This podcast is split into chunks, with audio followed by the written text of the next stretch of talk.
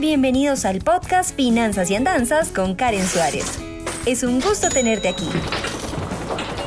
Exploraremos de la manera más sencilla posible el mundo de las finanzas, la economía, el emprendimiento y la productividad. Y claro, te contaré algunas de mis andanzas. Aquí vamos. Hola, hola mis queridos amigos y amigas, es un gusto para mí nuevamente tener la oportunidad de escucharnos a través de este espacio de finanzas y andanzas. Hoy abordaremos un tema que tiene relación con las diferentes generaciones que se han ido desarrollando con el paso del tiempo y esos nombres distintos que han ido recibiendo, con base en su época de nacimiento, sus actitudes, costumbres y claramente sus tradiciones. Asimismo, ¿qué es eso que los caracteriza y que los hace tan especiales en la actualidad?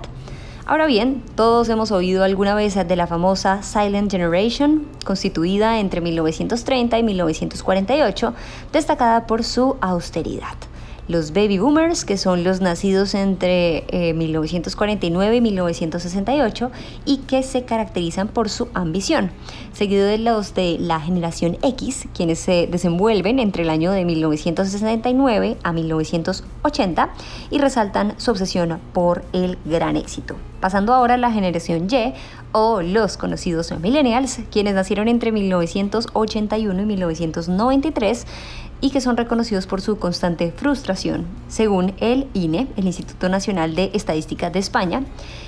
En 2015, pues eh, dieron este, digamos, estas características hasta llegar a una generación en la que precisamente hoy ahondaremos los Centennials, Zoomers o Generación Z, también Pandemials, como de pronto algunos los van a llamar a futuro, es eh, pues una generación conocida y se refiere a aquella parte de la población nacida entre mediados de los 90, específicamente en el año de 1994 hasta el nuevo siglo, más precisamente 2010.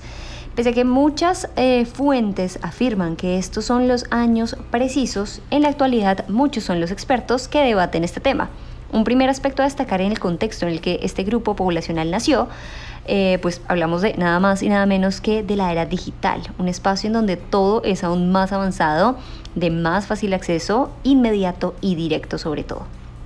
Esta es una generación cuyos juegos como el escondite o el parqués pues fueron reemplazados por juegos online, aplicaciones y estudios en línea.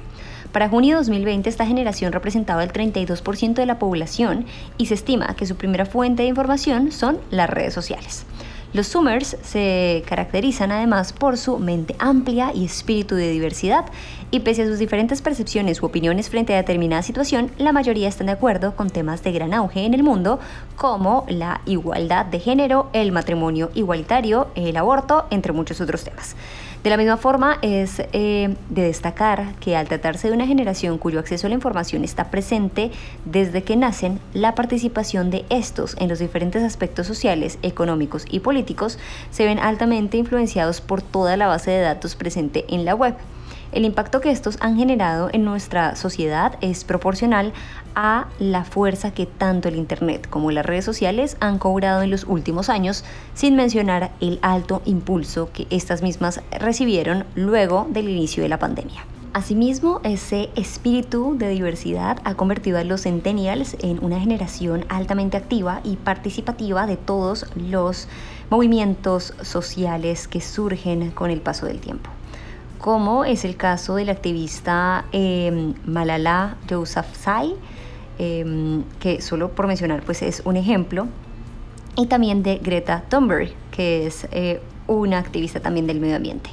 Son múltiples los nombres por los que se hacen llamar este grupo de personas, así como se les denomina Centennial, Zoomers y Generación Z. También se cree que puede ser considerada la generación del futuro, muy, muy románticamente llamada así, por su alcance y su interés eh, por impactar socialmente. Muy seguramente tú que estás escuchando esto y que eres parte de esta generación, hola, sabrás que tanto aquellos que hemos iniciado nuestra vida laboral Em, como aquellos que están a punto de iniciar, siempre buscamos una opción de empresa eh, o de emprendimiento que nos permita potencializar todas nuestras capacidades y crecer en todas las áreas de nuestra vida. No hay nada como dar lo mejor de sí mismo y vivir tranquilamente haciendo las cosas con excelencia. Además, eh, por dónde vamos, vamos bien. Según una investigación realizada por la Fundación del Grupo ADECO, registrada en Semana, los Zoomers se caracterizan por ser autodidactas, innovadores críticos, líderes, organizados, proactivos y, claro que sí, emprendedores. Así como hasta ahora, en el futuro vendrán nuevas generaciones que aportarán distintas cosas al mundo en su debido momento, pues por el momento la tarea de eh, brindar lo mejor de nosotros es nuestra. Por ahora este espacio ha llegado a su fin, pero mañana nos volveremos a escuchar en otro episodio. Eh, recuerden que aparte de escucharnos también podemos vernos en mi canal de YouTube y si a ustedes les gusta leer, les tengo un blog semanal que sale en www.karensuarez.com. No olviden que también me pueden seguir en todas mis redes sociales, Facebook, Twitter, Instagram, TikTok, LinkedIn, Clubhouse y muchas otras. Un abrazo y nos escuchamos mañana.